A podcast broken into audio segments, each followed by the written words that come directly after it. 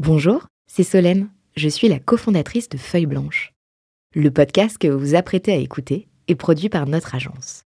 Nous sommes producteurs de médias d'inspiration pour les entrepreneurs et créateurs de contenu de marque. Vous avez un projet de création de contenu? N'hésitez pas à nous joindre sur un café at feuilleblanche.com. En attendant, bonne écoute Feuille blanche. 40 nuances de Sista. Les Sista du Next 40 comme vous ne les avez jamais entendus, animés par Solène Etienne, cofondatrice du brand studio Feuille Blanche.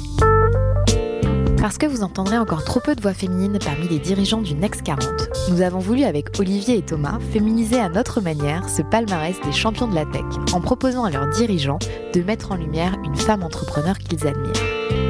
Bonjour, je suis Solène Etienne, cofondatrice de Feuille Blanche et je vous propose de découvrir les Sista du Next 40. Une capsule clin d'œil au collectif du même nom porté par deux femmes entrepreneurs, Céline Lazorte et Tatiana Jama. Dans l'épisode du jour, on risque de parler de Céline Lazorte, mais pas forcément que pour son engagement auprès de Sista, mais parce que c'est elle qui a fondé l'entreprise que dirige aujourd'hui mon invité. Cette entreprise, c'est Litchi, et j'ai le plaisir de recevoir au micro de 40 nuances de Sista, Alix Poulet, CEO de Litchi. Bonjour Alix. Bonjour Solène. Alors Alix, si tu es derrière ce micro aujourd'hui, c'est grâce ou à cause, tu me, tu me diras à la fin de cette expérience, euh, d'Adrien Ledoux, le fondateur de Job Teaser, qui t'a choisi comme Sista dans son épisode 40 nuances de Next. Ça commence à remonter un peu, on a eu du mal à organiser ce- cette interview, mais ça y est, aujourd'hui euh, on y est, je suis ravie de, de t'avoir derrière ce micro. Et euh, je te disais off micro juste avant qu'on appuie sur REC, on a instauré une nouvelle tradition dans ce 40 nuances de Sista, c'est de demander euh, aux invités de choisir une musique qui euh, symbolise cette aventure, leur aventure entrepreneuriale. Et toi, tu as choisi ça.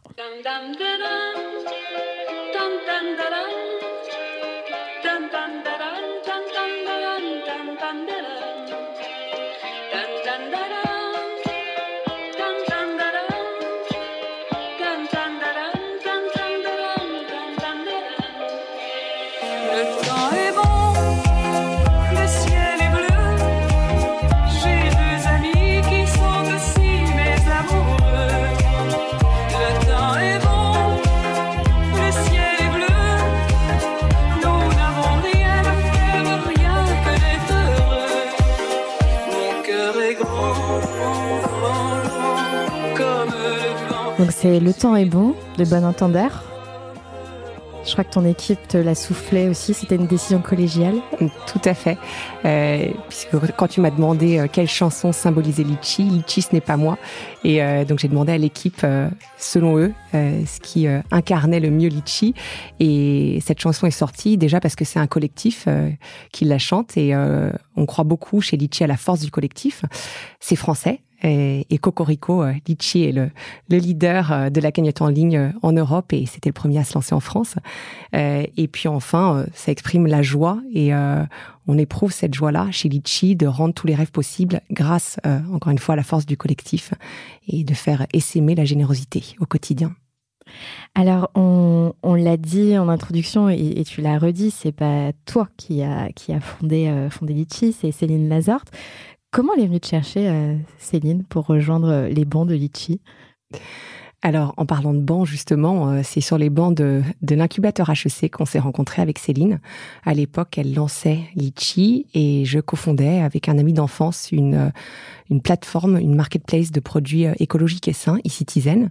Et ben, je dirais qu'on a eu un coup de foudre amical. Euh, on a partagé les premières années de galères, bons plans, contacts, euh, enseignements en tout genre. Et puis, quand le moment est venu pour elle de passer la main et euh, euh, d'amorcer une transition et un pivot euh, chez Litchi.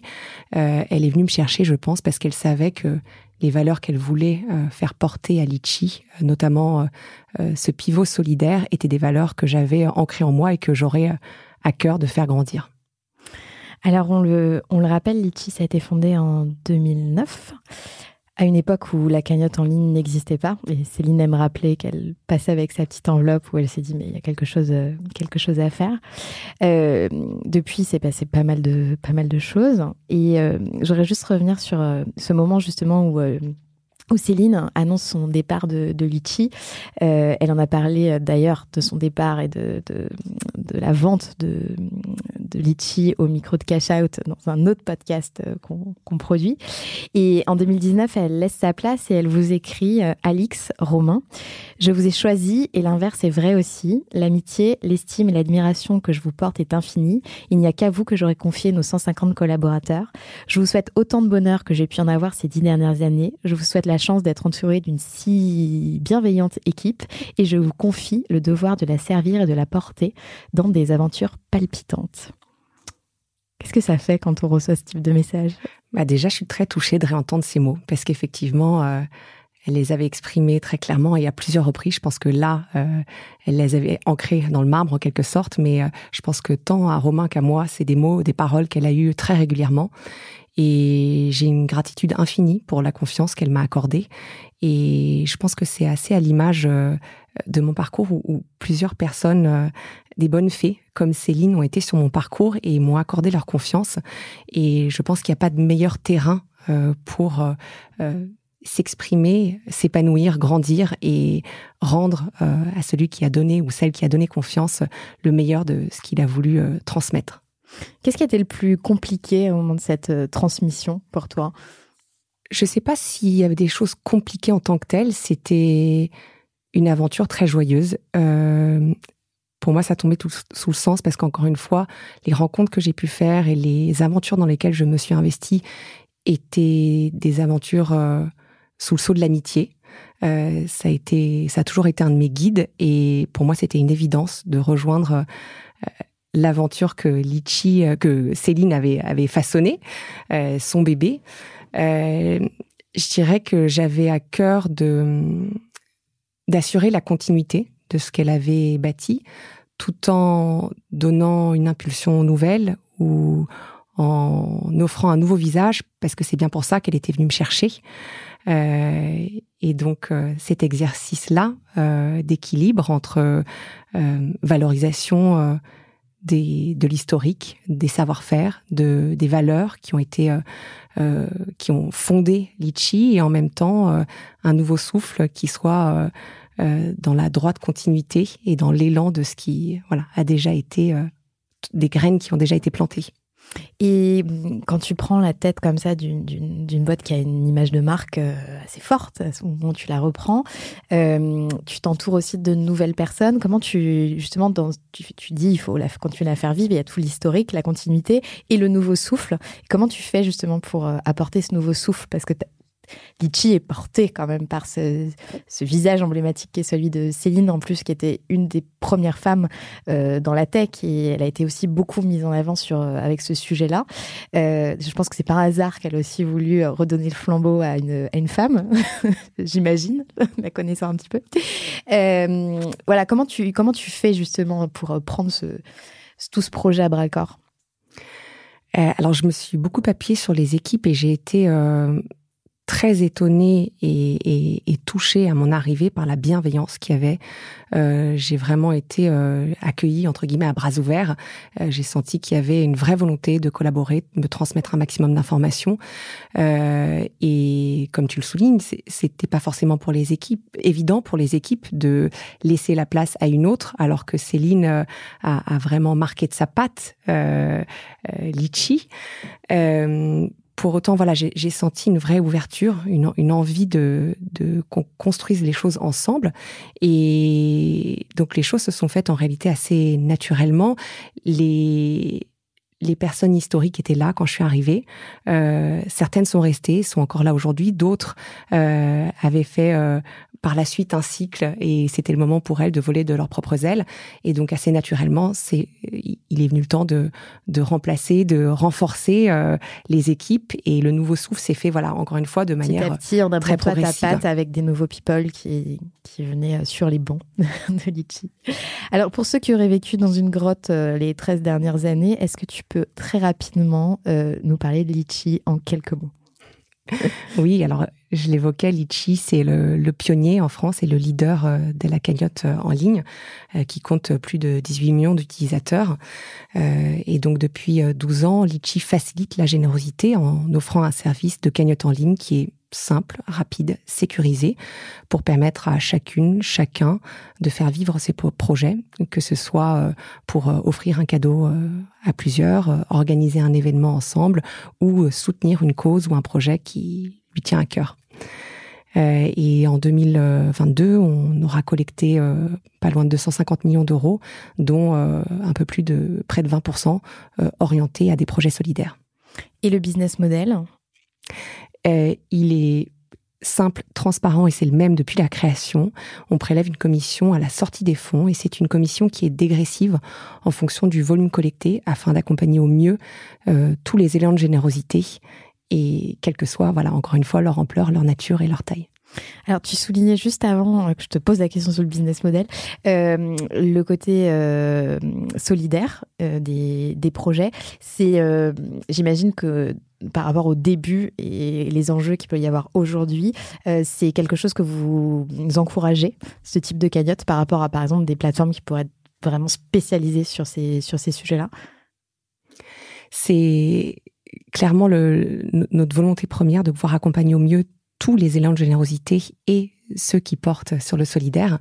Euh, notre ambition, c'est de mettre la générosité à portée de toutes les mains et euh, de faire valoir chaque contribution, aussi minime soit-elle, euh, elle a un impact.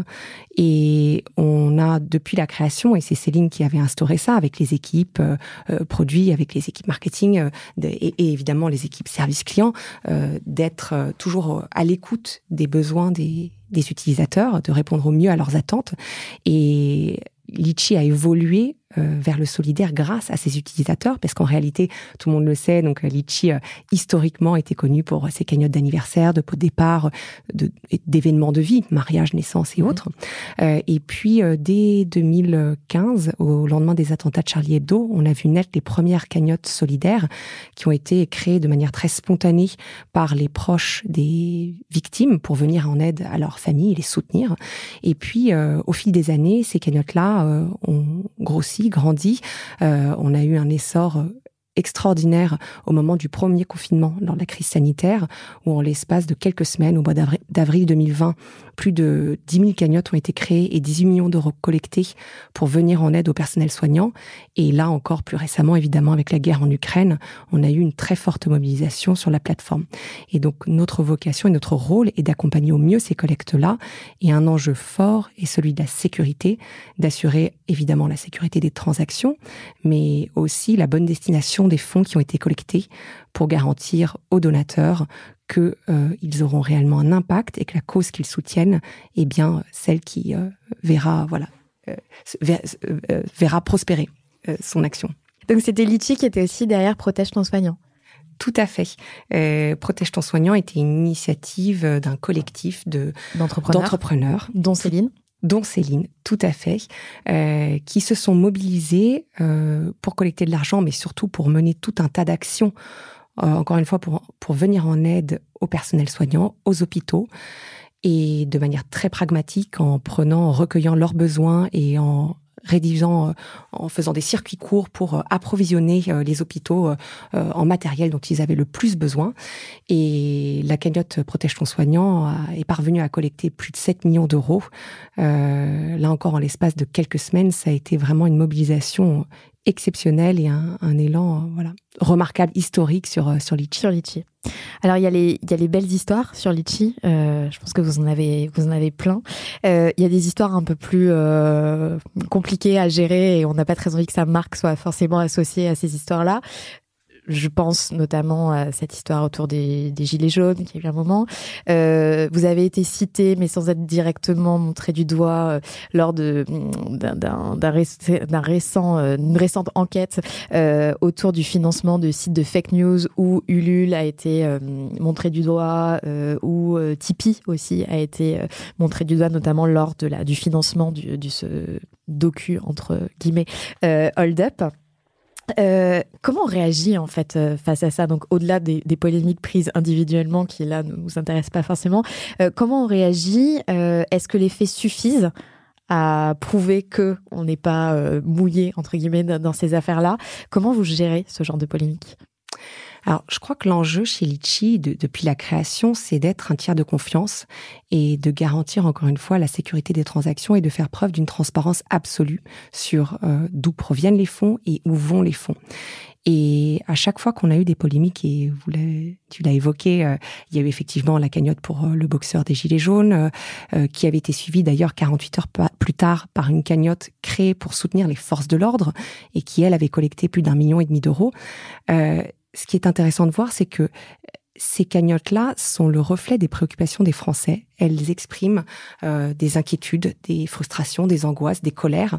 Et on a un rôle chez Litchi d'accueillir cette diversité euh, de mobilisation, euh, tout en assurant les respects de la loi évidemment, de notre charte euh, et de nos conditions générales d'utilisation. Et donc on est très attentif à exposer notre raisonnement et expliquer, encore une fois, de la manière la plus transparente possible, pourquoi telle ou telle collecte est autorisée et pourquoi telle ou telle autre ne l'est pas. Et on a très souvent le cas, par exemple, euh, dans les cas euh, donc de les affaires judiciaires, euh, où il est autorisé de collecter des fonds pour assurer sa défense. Et donc nous accueillons euh, et nous hébergeons des cagnottes de ce type-là sur Litchi. Pour autant, il est interdit euh, de collecter de l'argent pour euh, financer une amende, des dommages et intérêts. Et donc souvent la ligne est ténue. Euh, on a eu des, des cas euh, euh, sur la PMA, la GDA, euh, sur le soutien d'une école de tauromachie. J'en cite parce que, encore une fois, la diversité est, Oui. est, est assez rare, où c'est à chaque fois un, un cas euh, d'école, je dirais, chez nous, euh, qui vient agiter nos neurones, où euh, on se pose en équipe la question de qu'est-ce qu'on doit permettre, euh, jusqu'où va-t-on, comment est-ce qu'on héberge et on accueille et on encadre toutes ces collectes pour leur permettre un plein essor euh, et en préservant des dérives, Mm. euh, des malversations, des euh, détournements qui pourraient être faits. Et donc on n'a pas de réponse toute faite. Euh, je dirais qu'à chaque fois on se repose la question. Vous avez Euh, une alerte en fait sur euh, parce que j'imagine que vu le nombre de cagnottes créées, euh, vous pouvez pas passer euh, derrière chacune pour regarder si c'est bien l'anniversaire euh, de gens qu'on qu'on va fêter. Euh, vous avez, est-ce que vous, enfin je sais pas, vous avez des outils qui permettent de dire attention warning sur celle-ci? Ouais, bien entendu, on a plein d'outils. Ouais. On a des outils de scoring, de screening, des choses qui ont été donc euh, faites, euh, faites maison, d'autres outils que, que euh, sur le marché qui nous permettent d'exploiter au mieux toutes les datas dont, dont on bénéficie. Et toutes les cagnottes passent par la moulinette de ces outils euh, et nous permettent d'attribuer un score euh, tricolore, euh, vert, jaune, rouge à chaque cagnotte. Et ensuite, c'est des vérifications humaines qui sont appliquées. Et donc, on a une équipe en charge de la fraude et de la conformité qui va regarder plus en détail l'objet de la cagnotte, la destination des fonds et au besoin, euh, s'il y a encore une suspicion ou un doute, euh, demander au créateur de la cagnotte euh, des éléments, euh, des compléments d'information, des documents justificatifs pour encore une fois garantir la bonne destination des fonds. Donc c'est un travail qui est euh, euh, qui est voilà de, de tous les jours. C'est une régularité euh, d'aller euh, voilà éplucher quand même au peigne fin ces cagnottes là grâce aux outils qui encore une fois nous permettent d'orienter nos efforts dans la bonne direction. Oui. Euh, mais c'est vraiment un enjeu clé chez nous et on investit euh, beaucoup sur sur euh, Puis c'est une manière de continuer de valoriser la marque en fait aussi. tout à fait. Parce que, comme je le disais tout à l'heure, t'as pas forcément envie que ta marque soit associée à des choses euh, que tu ne cautionnes pas, euh, voire hors la loi, c'est encore pire. Euh, donc, il faut quand même avoir ce, ce, ce regard. Euh, j'imagine euh, que les choses... Est-ce que les choses, justement, je dis j'imagine, mais je vais pas faire de supposition, je vais te poser la question. Euh, Litchi a été revendu donc en 2015, ça a été racheté euh, par Crédit Mutuel Arkea. On viendra après sur la deuxième phase qui a eu lieu il y a pas très longtemps, au printemps 2022. Mais est-ce que déjà le fait d'être racheté à un moment par une euh, banque, ça euh, renforce justement tout ce côté euh, sécurité, fraude. Est-ce que vous, vous êtes passé un niveau au-dessus déjà à ce moment-là? Oui, oui, clairement, le Crédit Mutuel Arkea nous a énormément aidé sur tous les sujets conformité euh, pour mettre en place des procédures et pour euh, grandir sur ces sujets-là et former nos équipes. Euh, ce qui a été très riche dans la relation avec euh, avec CMA et donc moi j'ai rejoint l'aventure en 2017. Euh, il y avait déjà donc la banque en tant qu'actionnaire. C'est que c'était un groupe, c'est un groupe mutualiste et il y avait beaucoup de valeurs partagées entre Litchi et Crédit Mutuel Arkea. Et il y avait un vrai élan qui était donné par le directeur général de l'époque, Ronan Lemoyle, euh, qui euh, était un, un, vrai promoteur euh, de la fintech euh, et des startups en général, euh, et qui euh, avait une très bonne connaissance des enjeux à la fois de Litchi et de MangoPay, puisqu'on est donc deux sociétés Oui. dans la même coquille, euh, MangoPay étant notre prestataire de paiement. Et donc c'était une relation qui était très riche, très nourrie, euh, parce qu'il y avait une confiance mutuelle euh, et je pense aussi des apprentissages mutuels. D'ailleurs, on l'a pas précisé, quand tu es arrivée en 2017, tu es arrivée à quel poste? Euh, en tant que directrice des opérations Ok. et Donc tu avais une vue d'ensemble sur euh, la boîte en fait. oui, alors je pense que la feuille de route était très claire dès le départ. Quand. Céline est venue me chercher, euh, elle m'avait clairement indiqué que c'était pour prendre la suite, ça, la relève, euh, et que à l'époque, ça avait du sens qu'il y ait une direction euh, générale distincte pour les deux entités, Litchi et Mangopay. Jusque-là, c'était une direction générale commune qu'elle assurait elle auparavant. Euh, mais donc, c'était effectivement une super porte d'entrée d'être aux opérations et d'être vraiment de manière opérationnelle auprès des direct. équipes. Voilà. Donc je le disais, 2015, euh, revente de Litchi et comme je le disais, Céline en a super bien parlé dans, dans Cash Out euh, en musique avec euh, NTM et, euh, et euh, aussi Queen. Donc je vous encourage à écouter ce podcast. Et printemps 2022, euh, Crédit Mutuel revend une grosse partie de son capital, les chiffres ne sont pas publics, à un fonds d'investissement américain, Advent. Nouveaux enjeux pour vous, nouveaux actionnaires. Comment ça se passe? Bah, déjà, le, déjà tout le processus de, de vente. Oui, alors peut-être déjà, c'est une chance incroyable. Euh, je trouve que on est un un fonds d'investissement qui euh, nous donne les moyens de nos ambitions euh, et qui viennent, euh, voilà, euh, souscrire à une vision solidaire. Euh, je trouve que c'est, je vois ça comme un signal extrêmement positif euh, qu'un fonds qui n'est pas labellisé fonds à impact euh, parie sur le solidaire. Et comment s'est fait euh, la vente Euh, Alors de manière assez inédite dans la mesure où, comme je l'évoquais, il y a deux entités au sein de Litchi. euh, la cagnotte en ligne, Litchi, et puis euh, MangoPay, qui est euh, un prestataire de paiement spécialisé sur les marketplaces et les sites de crowdfunding. Et forcément, on n'a pas du tout les mêmes activités. L'une est B2C, l'autre B2B. euh, On n'a donc pas le même profil de client, pas les mêmes trajectoires, pas les mêmes besoins, pas les mêmes exigences en, matière tech. Mais c'est la même famille. Mais c'est la même famille, c'est le même groupe. Et donc, de ce fait, on n'attirait pas les mêmes euh, profils d'investisseurs. Le dossier a été monté euh, euh, sous l'angle de MangoPay, et mais donc c'était voilà, les, c'était les deux euh, à prendre ensemble. Et C'était à prendre ou à laisser les deux. Exactement, exactement.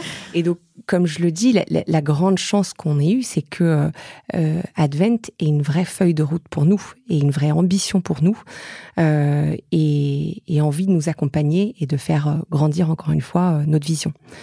Et donc aujourd'hui, on, on- on- on a ces deux trajectoires distinctes et les deux sociétés euh, avancent euh, en parallèle, l'une à côté de l'autre, Mais toujours avec les mêmes actionnaires. mais toujours voilà, avec les mêmes actionnaires.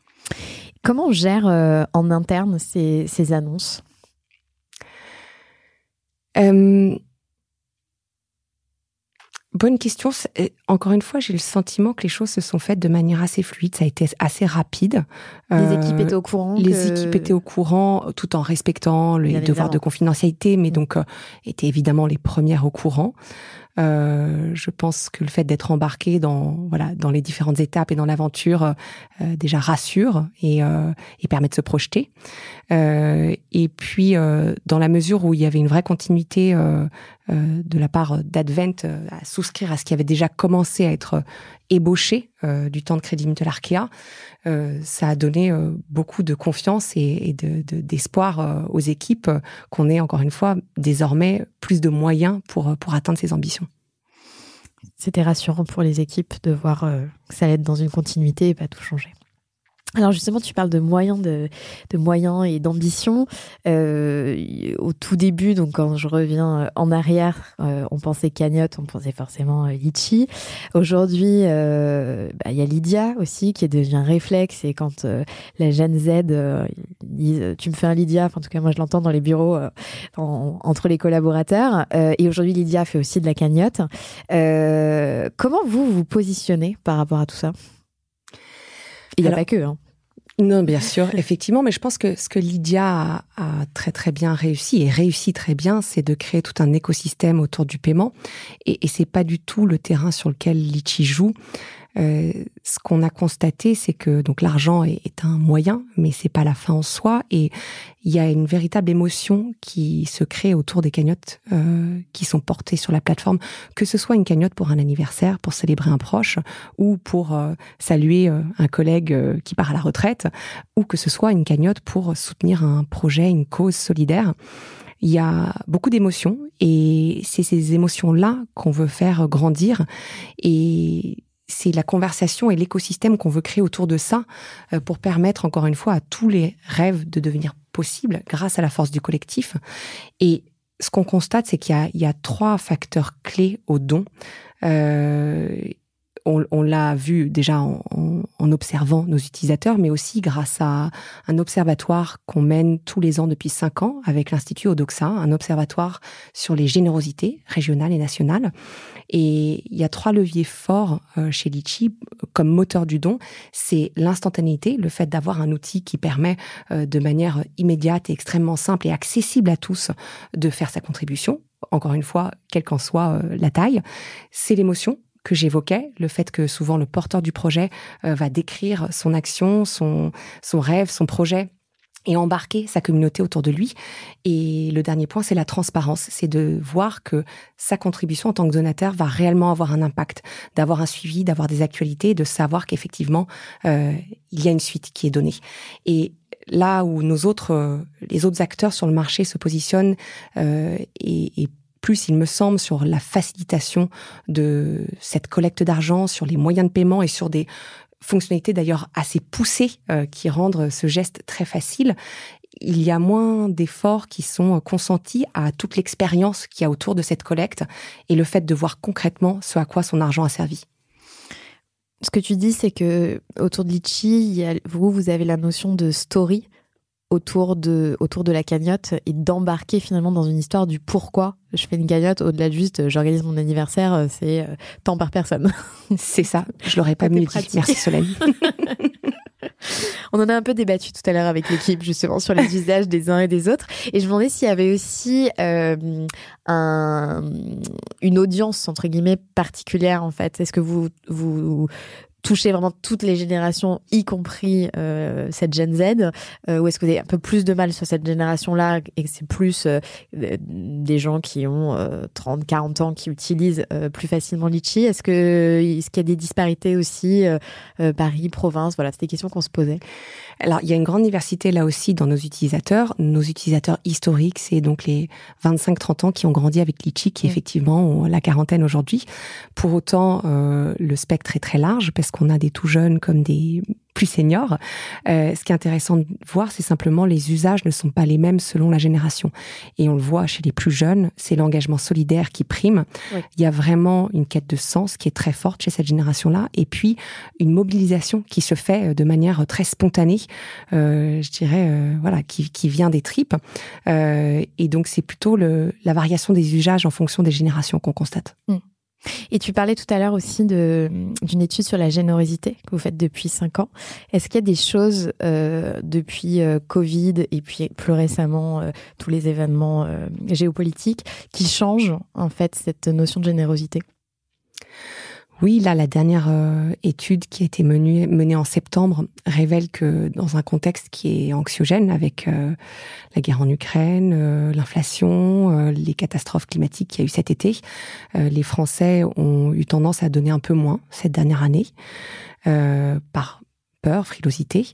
Euh, mais pour autant, euh, les Français continuent à se mobiliser et à se montrer solidaires quand euh, ils sont touchés par une cause. Mm. Et généralement, ce qui les touche, c'est ce qui est proche d'eux. Euh, et donc là encore, on en revient à ce, ce vecteur-là d'émotion, de proximité, euh, de connaître précisément la cause que l'on va soutenir et d'avoir le sentiment d'avoir euh, réellement un, un impact. Et donc on voit ces évolutions-là et on voit que les, les jeunes générations sont celles pour lesquelles le don progresse le plus fortement d'année en année, alors qu'elles ont euh, généralement donc Moins de les, moyens. Voilà, les, les moins de Et moyens. généralement sur des sujets peut-être plus à impact aussi. Tout à fait. Alors, on l'a dit, Alix, euh, tu es CEO de Litchi, mais tu es fondamentalement aussi une entrepreneur. Et c'est aussi pour cette raison que Céline euh, t'a choisi. Euh, je te propose une petite question surprise. Vous avez un message. Salut euh, Alix, écoute, euh, je suis ravi de, de pouvoir te poser cette question maintenant. J'espère qu'elle ne sera pas compliquée pour toi euh, à répondre. La question que j'avais, c'est que tu es passé d'un projet entrepreneurial que tu as lancé toi, euh, qui est eCitizen, euh, et qui était un projet qui évidemment te tenait beaucoup à cœur. Et là, tu as rejoint Litchi, qui est une entreprise euh, qui a été fondée, je crois, par Céline Lazorte. Mhm. Euh, c'est différent. Donc, j'avais cette question. Comment tu as géré cette transition de passer euh, d'un projet qui est le tien, qui est ta création, à un projet qui a été créé par quelqu'un d'autre? Est-ce que ça a été facile? Comment tu l'as géré pour te l'approprier? Et je pense qu'Adrien a, a employé le mot qui guide euh, mes actions, c'est le cœur. C'est que hum, tant Litchi que Citizen sont des projets qui me tiennent à cœur. Et peu m'importe en réalité euh, le fait que j'en ai la paternité ou plutôt la maternité, euh, je défends euh, la vision, les idées avec autant d'ardeur et de passion. Et on en parlait juste avant, je pense que euh, j'avais vraiment à cœur de euh, respecter le travail de, de Céline et de le faire grandir encore. Et je dirais que c'est, en résumé, c'est juste que ça met plus la pression quand c'est pas sa, sa propre société. Un peu dans la même veine, j'ai une question de Valérie Spies, la directrice commerciale de Neuflis OBC, notre partenaire. Vous avez un message. Bonjour Alix, vous êtes la dirigeante de Litchi, vous avez aussi un parcours d'entrepreneur et vous êtes passionnée de l'entrepreneuriat social. Est-ce que Litchi aujourd'hui vous permet de continuer à cultiver cette dimension d'entrepreneuriat social et de quelle façon? C'est une très bonne question. L'entrepreneur social euh, sert l'intérêt collectif et dans l'ADN de Litchi, il y a vraiment cette croyance que le collectif euh, permet des choses merveilleuses. Euh, les entrepreneurs sociaux sont soucieux d'avoir un impact, soit social ou environnemental, et mettent leurs bénéfices, réinvestissent tous leurs bénéfices au service de cette mission. Et je pense que ce point-là est important aussi parce qu'on l'évoque pas souvent dans le cadre de l'entrepreneuriat social, c'est cette autonomie financière. Euh, Aujourd'hui, Litchi est proche de la rentabilité et donc je vois ça comme un cap euh, très excitant euh, de pouvoir euh, faire grandir encore une fois euh, tous ces rêves et ces projets qui sont portés par nos utilisateurs et auxquels on essaye de donner, enfin on contribue en tout cas à donner vie euh, en, en réinvestissant demain euh, nos bénéfices pour avoir encore plus d'impact et toucher encore plus euh, de bénéficiaires. Donc Valérie euh, en parlait, Adrien en parlait. Ta pro- enfin, pas ta première expérience, mais avant Litchi, euh, tu as eu cette expérience entrepreneuriale e-citizen. Est-ce que tu peux nous en dire deux mots? Alors, peut-être pour rebondir sur l'entrepreneuriat social, parce Ouais. que je ne me qualifie pas ni dans l'aventure Istizen, ni dans l'aventure Litchi d'entrepreneur social, mais il est vrai que je suis Parce qu'on en parlait moins aussi peut-être quand tu as créé Citizen d'entrepreneuriat social. En l'occurrence, moi, je, je suis passionnée par ce sujet depuis Ouais. bien avant la création d'entreprise, euh, puisqu'en 2005, euh, donc pendant mes études à HEC, j'ai fait euh, une année sabbatique pour partir euh, en tour du monde à la rencontre d'une centaine d'entrepreneurs sociaux. Et Ce qui était très précurseur.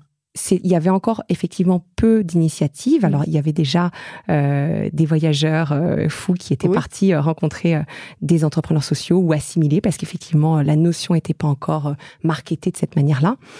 Euh, et j'avais été notamment beaucoup inspirée par un certain Mathieu Leroux, qui a écrit un livre 80 hommes pour changer le monde. Et grâce à l'aide de deux fondations, l'une qui est connue aujourd'hui, la fondation euh, euh, donc Ashoka, l'association Oui. Ashoka, et puis la fondation Schwab, euh, on a identifié avec euh, donc la personne avec qui j'étais partie, qui est aujourd'hui mon mari, euh, le- une centaine d'entrepreneurs sociaux dans différents pays. Euh, et l'idée était d'aller euh, euh, à leur rencontre, à leur écoute, pour pouvoir euh, tout simplement se faire le témoin de leur initiative et la partager ensuite au plus grand nombre à notre retour en France. Et ça, ça a été une vraie révélation de découvrir que il n'y avait pas de modèle préétabli. Euh, dans, on a rencontré des gens, donc jeunes, vieux. Le plus jeune avait euh, été mineur, le plus âgé, euh, euh, 88 ans. Il est mort mm, quelques semaines après notre rencontre. Des femmes, des hommes, des personnes qui euh, étaient des industriels euh, reconvertis, je dirais, Mhm. euh, d'autres qui étaient, euh, qui avaient grandi dans des favelas, euh, mais qui tous avaient ce moteur-là d'avoir, euh, de changer la société, d'avoir un impact au niveau social ou environnemental et d'y mettre toute leur énergie et de rassembler tous leurs talents euh, pour, euh, voilà, changer la donne. Et donc, ce qui m'a séduite dans l'aventure Istizen et la raison là pour laquelle j'ai été embarquée, c'est que donc à l'époque, euh, un ami d'enfance, Thomas Lang, euh, était avait euh, donc mille idées qui fusaient et euh, notamment cette idée-là d'Istizen. Il est venu me chercher en me disant voilà, j'ai envie de monter ça, mais euh, je me sens pas de le faire tout seul et j'ai besoin de toi. Et en réalité, donc le, projet a beaucoup changé, je pourrais en parler après, mais c'était pas tant l'objet de D-Citizen qui m'intéressait, mais que cette quête de sens, cette envie d'avoir un impact, euh, d'avoir un impact positif, de créer quelque chose de vertueux qui m'a séduite et qui m'a fait signer et dire banco, je me, je me lance dans l'aventure. Et de fait, on a commencé par euh, un premier modèle qui était une plateforme, euh, une sorte de YouTube Green, euh, qui avait vocation à partager des contenus euh, sur des thématiques soci- sociales et environnementales. Et puis on est devenu assez rapidement euh, une marketplace euh, de produits écologiques et sains, donc qui rassemblait euh, ce qui se faisait de mieux euh, auprès de, voilà, de, de centaines de fournisseurs euh, pour équiper sa maison de manière, encore une fois, saine et économe. Et qu'est-ce qui, euh, qu'est-ce que tu gardes de cette expérience entrepreneuriale? Que c'est la meilleure façon d'apprendre, c'est de mettre les mains dans le cambouis et de s'écorcher les genoux, de se relever, de réessayer. Euh, je crois que je sais pas tellement faire autrement. Euh, J'essaye d'écouter, euh, euh, enfin ou plutôt j'écoute et, j'adore m'inspirer de théories, de euh, voilà, de- d'exemples, mais je pense qu'il y a rien de tel que d'expérimenter les choses par soi-même avec son équipe. Et la leçon est d'autant plus ancrée parfois qu'on l'a qu'on l'a vécu de manière un peu douloureuse. Si demain, un de tes enfants te disait Maman, j'ai envie de monter ma boîte, tu lui dirais quoi? Je lui dirais fonce, c'est euh, les montagnes russes, euh, on s'ennuie jamais. Il n'y a pas deux jours qui se ressemblent. Euh, et que ça demande d'avoir le cœur bien accroché, de savoir euh, bien s'entourer, euh, mais que c'est euh, une aventure formidable. Alix, tu parlais euh, d'émotion, euh, d'histoire. L'histoire, l'émotion, c'est aussi ce qui fait vivre une marque, au fond. Est-ce qu'aujourd'hui, avec Litchi, vous racontez ces histoires? Est-ce que vous faites le porte-voix de ces belles histoires que qu'on peut retrouver dans les cagnottes? C'est c'est toute notre vocation, c'est qu'effectivement aujourd'hui on le fait, mais encore euh, probablement trop timidement, euh, mais parce que je dirais qu'on est un petit peu euh, en réserve euh, de, en attente du lancement du nouveau site qu'on est en train de construire euh, et des applications mobiles qui sortiront au printemps prochain. Les applications, c'est aussi une manière de, de créer ce sentiment de facilité d'accès à la cagnotte? Oui, le mobile, c'est vraiment pour offrir euh, une, expérience enrichie euh, de ce qu'on a actuellement sur le web. Euh, c'est pour rendre l'expérience encore plus simple, rapide, sécurisée, plus fluide et faire en sorte effectivement que le don soit à portée de main.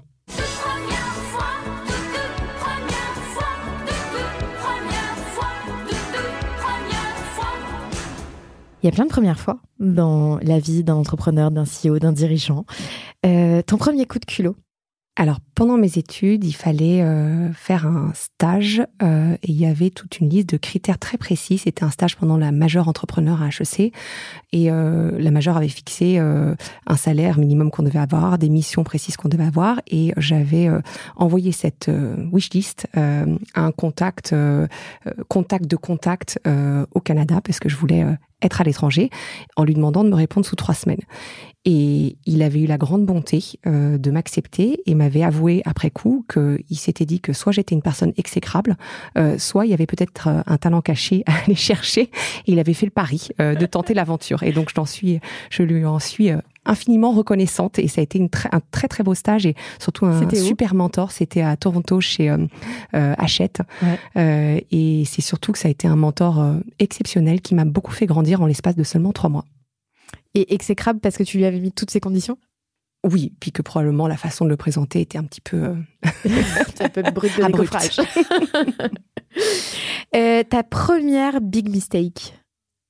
Alors, je pense euh, dans le cadre de e-citizen, euh, donc le, le tout premier projet, c'était euh, une plateforme de vidéo euh, streaming euh, avec des contenus engagés. Et on avait avancé pendant près d'un an sur euh, le business plan, sur euh, on avait noué des contacts avec euh, des fournisseurs de contenu, avec des entreprises engagées parce que le modèle de rémunération était donc de la publicité en pré-roll, donc des entreprises qui étaient prêtes euh, à faire partie de l'aventure.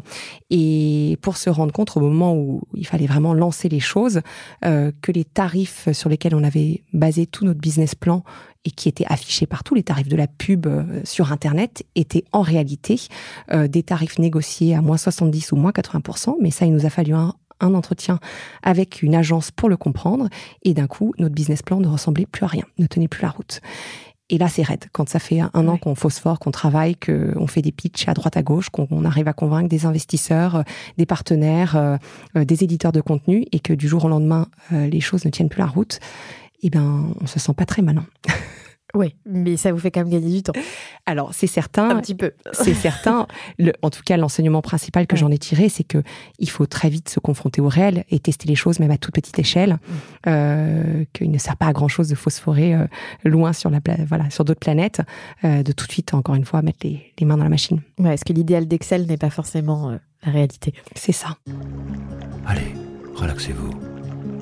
Et maintenant, on parle de vous Tu rêvais de faire quel métier quand tu étais petite? En réalité, je rêvais pas d'un métier en particulier. Et je crois que, bon, enfant, j'avais pas euh, conscience de la notion d'entrepreneur, mais en réalité, euh, c'est probablement ce dont j'ai toujours rêvé. Je rêvais d'avoir mille vies. Euh, j'ai un oncle qui m'a beaucoup inspiré, qui a eu un parcours étonnant et a eu mille métiers. Il a commencé son service mili- militaire dans les chasseurs, chez les chasseurs alpins. Il a été vice-champion de France de moto. Il a été euh, guide de montagne au Népal, alors que rien ne le prédestinait à faire ça. Et je crois que ça a toujours été une inspiration de me dire on peut en une seule vie collecter euh, autant d'expériences. Et l'entrepreneuriat permet ça euh, en offrant une multitude d'expériences au quotidien, en étant confronté à euh, ses équipes, ses partenaires et des personnes d'horizons très différents. Et donc, euh, je me sens assez à ma place aujourd'hui par rapport à mes rêves d'enfant. Et ce côté euh, entrepreneur, tu, tu l'as intellectualisé quand? Je suis juste tombée dans le grand bain quand mon ami Thomas Lang m'a proposé de rejoindre et de, et de lancer euh, bah, notre première société ensemble. Euh, j'avais été euh, au contact des entrepreneurs sociaux auparavant et donc euh, j'avais déjà mes sous un angle parce que la plupart des structures n'étaient pas forcément des entreprises en tant que telles. Mhm. Euh, mais confronté à ce, ce modèle-là d'initiative, de prise d'initiative. Mais encore avant ça, euh, ma mère m'avait particulièrement bluffé quand, à l'âge de 54 ans, après une carrière de juriste euh, et enfin avocate puis juriste, a décidé de reprendre une société de formation en langue euh, qu'elle a euh, donc fait grandir pendant sept ans. Et je crois que c'est ça qui, qui me fascine, c'est que l'entrepreneuriat est à, à la portée de tous, euh, quel que soit l'âge, quel que soit le sexe, quel que soit euh, le contexte euh, économique ou culturel. Il y, a, il y a tout à faire pour qui, qui veut bien se retrousser les manches. Finalement, il y a peut-être cette petite flamme que tu n'as peut-être pas eu petite dans l'entrepreneuriat et qui, qui, qui était là quand même, vu que ta maman euh, s'est aussi lancée. Oui, tout à fait. Si je te dis euh, héritage, qu'est-ce que ça t'évoque? Principalement les valeurs que Ouais. m'ont transmises mes parents. Euh, ils ont toujours, euh, ils nous ont toujours martelé le fait qu'on pourrait faire, enfin, à mes frères et moi, euh, ce qu'on voulait dans la vie, pour peu qu'on s'y investisse pleinement. Et donc le champ des possibles était vraiment complètement ouvert. Et j'en éprouve aujourd'hui une très grande gratitude euh, de nous avoir offert cette liberté-là et d'avoir de l'avoir simplement assorti de l'exigence de faire les choses de son mieux. Et c'est aussi ce que tu transmets à tes propres enfants? J'espère. Euh, J'espère. Et puis, euh, en tout cas, en leur montrant l'exemple euh, de persévérer, d'être résiliente, de retenter, euh, d'admettre euh, qu'on peut avoir des échecs, mais que si on fait les choses avec passion et cœur, euh, il y a toujours euh, de belles choses euh, qui, qui en découleront. Et si je te dis dans cette continuité maternité? Euh, Alors la maternité, euh, c'est une expérience que je vis depuis euh, un peu plus de six ans maintenant. Et je dirais que la révélation est venue progressivement. Chaque enfant, j'en ai trois, m'a fait grandir en tant que mère et m'a fait les aimer plus individuellement. Et aujourd'hui, la maternité est quelque chose qui m'offre un ancrage, euh, une respiration et beaucoup de joie et d'équilibre euh, dans mon quotidien de d'entrepreneur ou de- en tout cas de, de dirigeante. C'est souvent d'ailleurs une, question que se posent des jeunes entrepreneurs, euh, se dire euh, comment je fais euh, pour gérer une maternité et, ma boîte. Souvent je dis, de toute façon, il n'y a pas de bon timing. il y aura toujours quelque chose. Il n'y a pas de bon timing. Mais toi, qu'est-ce que tu répondrais justement à cette, à cette crainte de dire comment je fais ou comment tu fais? Je suis tout à fait d'accord. Il n'y a pas de bon timing. En réalité, euh, c'est des projets qui sont tous très prenants et qui mobilisent beaucoup d'énergie. Euh, j'ai eu mon deuxième enfant alors que j'avais rejoint euh, peu de temps auparavant l'aventure Litchi. Et puis la troisième, là au moment où se faisait la vente de Crédit Mutuel Arkea à Advent. Donc des périodes dans les deux cas qui étaient très intenses. Lors de ma première, enfin pour donc, la première grossesse litchi, c'était en plein dans l'affaire euh, de d'Étinger, dont on Mm. a parlé, euh, la cagnotte du boxeur, avec une exposition médiatique qui était extrêmement forte. Euh, et donc j'étais présente évidemment aux côtés des équipes, mais probablement que le, cette période-là, très particulière de ma vie, m'a donné un certain recul euh, qui m'a permis d'absorber les choses euh, avec un petit peu plus de facilité, ou en tout cas de prendre un peu de recul, un peu différemment. Euh, et donc je pense que les deux expériences s'enrichissent mutuellement. C'est fatigant, ça je dirais pas le contraire, mais il y a beaucoup de, il y a beaucoup de voilà d'enseignements à tirer de, de ces, ces expériences-là qui se croisent. Si je te dis sororité, Alors c'est un mot qui m'est très cher et qui euh, est grâce à lui que j'ai rejoint Litchi parce que Céline euh, a toujours été euh, euh, une vraie défenseuse euh, de la place des femmes et de la sororité. Euh, et moi-même, j'ai donc grandi dans un environnement plutôt masculin avec deux frères. Mais aujourd'hui, je dirais que toutes les personnes qui m- m'en- m'inspirent, ce sont les femmes qui m'entourent. Euh, mes amies, les entrepreneuses que je suis, euh, je l'ai évoqué ma mère. Euh, et comme qui les entrepreneuses que tu suis? Alors, des entrepreneuses qui sont aussi pour la plupart euh, des amis. Euh, la liste est longue, donc, donc je voudrais pas. Pas Euh, faire de jalouse. Je voudrais pas faire de jalouse, mais il y a évidemment Céline Lazorte euh, en tout premier lieu. Une autre Céline que j'affectionne énormément, Céline Orjubin, fondatrice de My Little Paris. Euh, Tatiana Jama, de sélectionniste, et puis euh, du fonds Sista, plus récemment. Isabelle Rabier, la fondatrice de Joli Moi.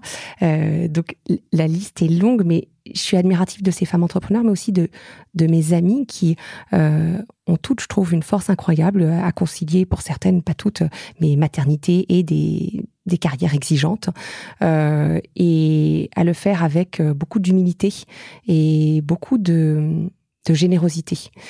Et je pense qu'il est clé euh, qu'on se soutienne entre femmes et qu'on s'apporte des éclairages mutuels euh, parce que si on ne le fait pas, personne d'autre le fera pour nous. Euh, et donc j'essaye autant que possible de mettre en lumière euh, celles que j'admire et je suis euh, infiniment reconnaissante de celles qui m'ont tendu la main et m'ont fait confiance. Tu parlais tout à l'heure, au tout début de ce podcast, des bonnes fées. c'est d'elles aussi dont tu parles. Ouais, tout à fait. J'allais te dire qui sont ces bonnes fées? du coup, je pense que tu as répondu. C'est ça.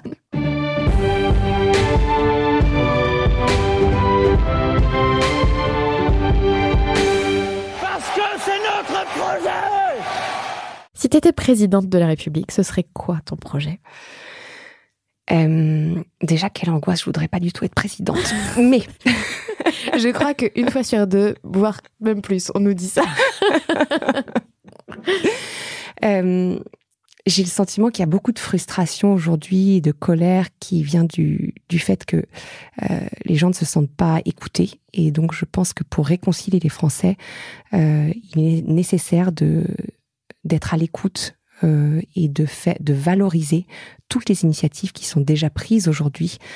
Euh, Il y a un tissu associatif qui est extrêmement riche en France et sans toutes ces associations, la France ne irait très mal. Euh, et je pense qu'il y a une vraie déconnexion entre le pouvoir et la mobilisation, le collectif, les individus qui ont des initiatives, des élans, qui les portent, euh, mais qui n'ont pas toujours l'ampleur, l'écho ou l'écoute euh, qu'ils souhaiteraient.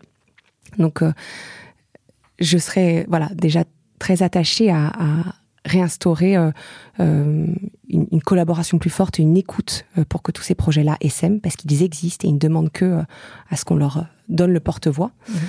Euh, et puis, euh, et je pense qu'on est très nombreux à être préoccupés par ça. Je pense que euh, l'éducation est clé. Euh, les innovations de demain seront portées par euh, nos enfants.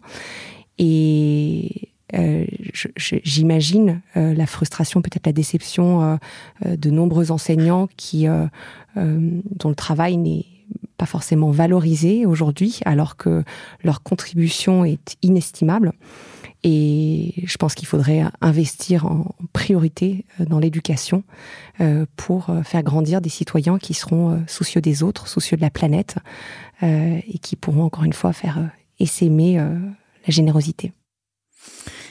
Je vais, rebondir sur, ces- sur tes deux sujets, enfin ces deux sujets. Le premier, c'est sur l'éducation. En effet, c'est Nathalie Ballac à ce ce micro qui, euh, alors c'était pas sur euh, moi président, c'était sur sa carte blanche, je crois, qu'elle défendait euh, l'éducation. J'ai l'impression que c'est souvent aussi des sujets qui sont portés par des femmes. Est-ce que c'est quelque chose que tu ressens aussi? J'ai pas fait d'études, je saurais pas dire.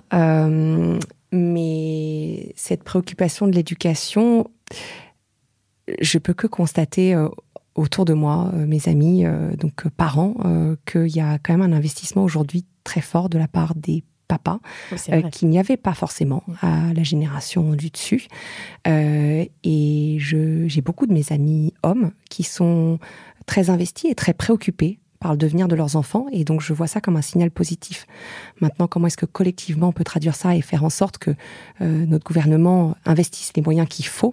Euh, Ça, c'est encore une autre question. Ouais. Euh, mais tant mieux si les femmes peuvent être fer de lance sur le sujet, comme sur beaucoup d'autres, parce qu'on sait Faire porter- bouger les voilà, lignes. Exactement. Et mon autre sujet, c'était sur ta- la première partie de ta réponse où tu parlais de la diversité des, des projets. Et ça rejoignait aussi un petit peu ce que tu disais sur Litchi quand je te parlais des polémiques et où tu me disais, en fait, c'est, c'est assez révélateur finalement de, de la société. Et ce qu'on peut voir dans, dans les cagnottes, c'est aussi les colères ou les, faits joyeux des, des gens.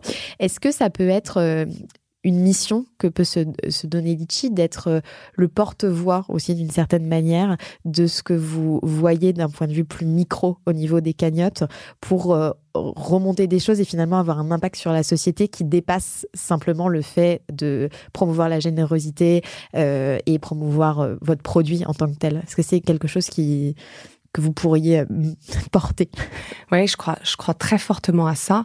Et effectivement, je pense que les cagnottes sont employées aujourd'hui euh, un peu comme euh, une pétition, un manifeste. On l'a vu à plusieurs reprises, et notamment, j'ai en tête une illustration. c'est une cagnotte qui avait été créée, je crois, fin 2018, début du- 2019, euh, pour l'hôpital de Privas en Ardèche. C'est une infirmière qui s'était mobilisée pour alerter les pouvoirs publics sur le- les déserts médicaux et l'absence, voilà, d'accès aux soins pour tous.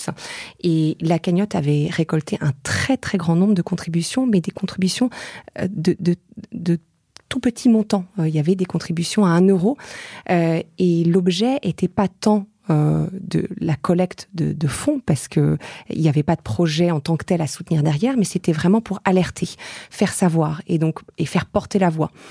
Et, et donc c'est effectivement notre rôle chez Litchi d'arriver à mettre la lumière sur ces projets-là, euh, les pousser, les faire grandir, leur donner encore plus d'efforts, d'essor, pardon, euh, plus d'impact.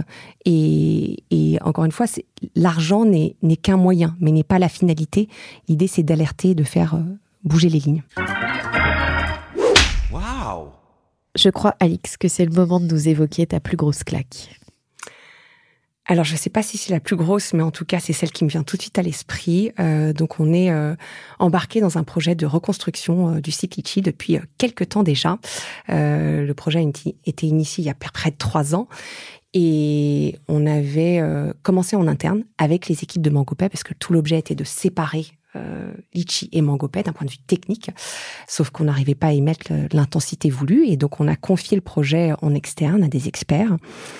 Et au bout d'un an, euh, ils nous ont dit la bouche en cœur qu'en fait euh, le projet était loin d'être abouti et qu'il fallait encore euh, envisager un an de travail, ce qui n'était pas envisageable à l'époque. Donc ça, ça a été une vraie claque.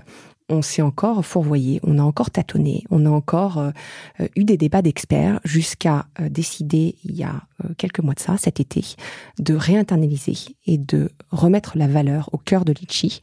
Et aujourd'hui, le projet prend une forme incroyable, euh, telle qu'il ne l'avait pas euh, voilà, eu euh, toutes ces dernières années. Et on devrait lancer donc le nouveau site au printemps, fort de toutes les erreurs passées. Mais ça a été effectivement de grosses remises en question et puis la douleur de devoir patienter pour l'ensemble des équipes. Donc ça, c'était une grosse claque.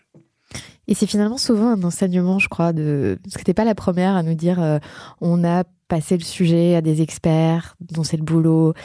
Et, et finalement, ça patine. Et finalement, on reprend les choses en interne et on fait et, et on se dit, mais en fait, c'était dès l'interne qu'on on devait- on aurait dû faire ça dès le début.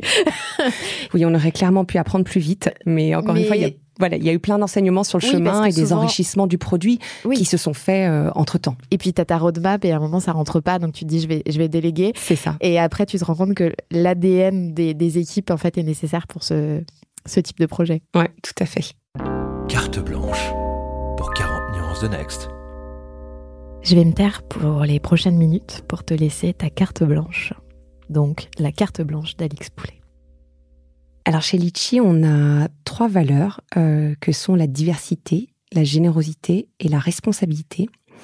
Et la diversité est vraiment une valeur clé qui euh, existe depuis la création de Litchi et qui est, se reflète de manière très évidente. En tout cas, moi, ça m'a marqué en arrivant chez Litchi de voir euh, la variété des profils qu'il y avait au sein des équipes, même si on a encore beaucoup de progrès à faire, notamment sur euh, euh, les catégories d'âge. Euh, mais je crois fondamentalement, et je crois que toutes les équipes croient fondamentalement que la ri- richesse vient du débat d'idées, de la confrontation de points de vue. Euh, et c'est ça qui nous permet d'aller plus loin, de voir plus grand, plus haut. Euh, et j'invite toutes les entreprises qui ne sont pas encore signataires d'un pacte qui s'appelle l'ID Pact euh, pour donc IDEA pour inclusion, diversité, égalité, accessibilité, à le signer pour essayer de promouvoir euh, au sein de leurs équipes ces valeurs-là et faire en sorte que les entreprises françaises soient le reflet de la diversité de la France euh, et répondent au mieux aux attentes des consommateurs, des utilisateurs, euh, en, en englobant euh, toute cette, toute cette diversité-là. On peut retrouver ce pacte sur. En ligne, En il y a un site dédié, dédié, le Pacte ID, euh, avec le, le manifeste et la charte euh, qui est accessible à tous. Eh bien, on, on mettra dans la description le lien vers ce, vers ce Merci. pacte. Avant ma dernière rubrique, si je te dis charge mentale du dirigeant, ça t'inspire quoi? Euh, ça m'inspire une préoccupation forte sur la santé mentale. Euh, on évoquait euh, la plus grosse claque. Je pense qu'il y a une autre claque que je me suis prise lors du premier confinement, où euh, il y a eu une conjonction d'événements qui euh, ont créé de l'urgence et du stress et beaucoup de fatigue pour les équipes. Et je reprends une phrase pas forcément très élégante de Jacques Chirac qui dit euh, euh, les, les merdes volent en escadrille. Là, c'était clairement ce que j'ai ressenti où euh, on avait, euh, je l'évoquais, à la fois euh, un essor incroyable euh, de une mobilisation pour soutenir les personnels soignants et donc des milliers de ca- cagnottes qui étaient créées pour collecter des sommes parfois très importantes pour être versées souvent à des hôpitaux. Et euh, au même moment, on a une faille de sécurité qui avait été euh, dévoilée, qui était existante depuis un an, mais qui a été dévoilée à ce moment-là et qui euh, consistait à, à ce que donc les adresses mail des créateurs de cagnottes soient visibles dans le cache des pages. Et nos créateurs de cagnottes ont fait l'objet de campagnes de phishing pour essayer de euh, détourner euh, leurs fonds. Et donc ça a créé euh, une intensité, un stress très important pour les équipes qui donc en charge du service client de la conformité pour garantir la bonne destination des fonds. Et la grande fierté, ça a été qu'il n'y ait eu aucun, euh, aucune fraude, qu'on a réussi à tout arrêter, tout stopper et contenir, euh, mais au prix d'efforts euh, considérables. Et ce qui, moi, m'a incroyablement porté, euh, c'était de voir la solidarité qui s'est créée au sein des équipes. Euh, on a créé des task force et toutes les équipes se sont mobilisées pour venir en aide, encore une fois, au service client, à la conformité, qui étaient, eux, en première ligne. Et ce qui a été dur à ce moment-là et en ce en quoi c'était une claque, c'est j'avais- comme principale préoccupation de de- d'essayer d'alléger au le plus possible le stress qu'il y avait sur les équipes parce qu'on était exposé médiatiquement, parce que tout le monde avait à cœur de bien faire et tout le monde était extrêmement investi. On était en plus à distance pendant le confinement, donc ça crée, il y avait une Puis la perméabilité. situation même du confinement était C'est ça, déjà, était déjà stressante. stress. Donc il y avait une perméabilité entre vie pro, vie perso.